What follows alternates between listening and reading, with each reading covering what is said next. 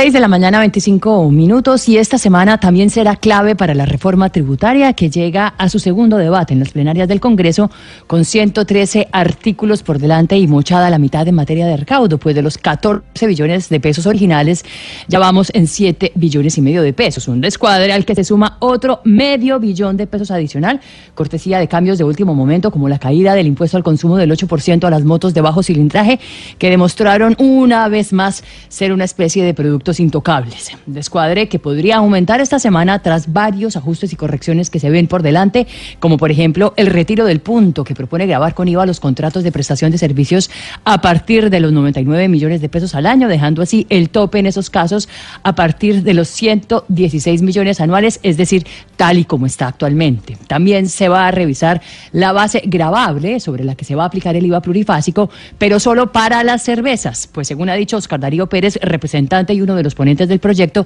la idea es que todas las marcas de cerveza queden grabadas con ese gravamen, lo que significa abrir la caja de Pandora de uno de los debates más complejos en el sistema tributario, y es que a las cervezas nacionales se les cobra el IVA solo sobre el líquido y no sobre el valor total como sucede con las cervezas importadas, bajo el argumento de que en el caso nacional se rehusan las botellas una y otra vez.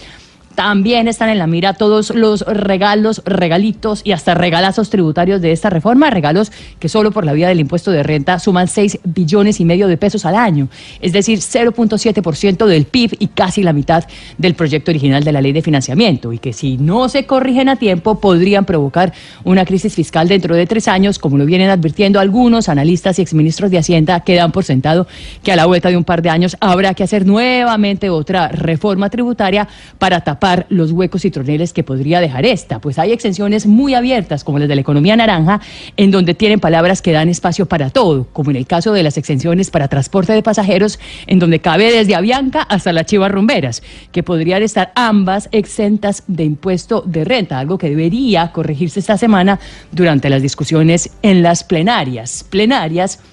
en donde también podría revivir la sobretasa del 5% al sector financiero, una sobretasa que viene proponiendo el senador David Barguil desde el comienzo, pero que no ha encontrado ni eco ni asidero, pues a juicio de muchos es arbitraria, pues se trata de un sector diferente al resto.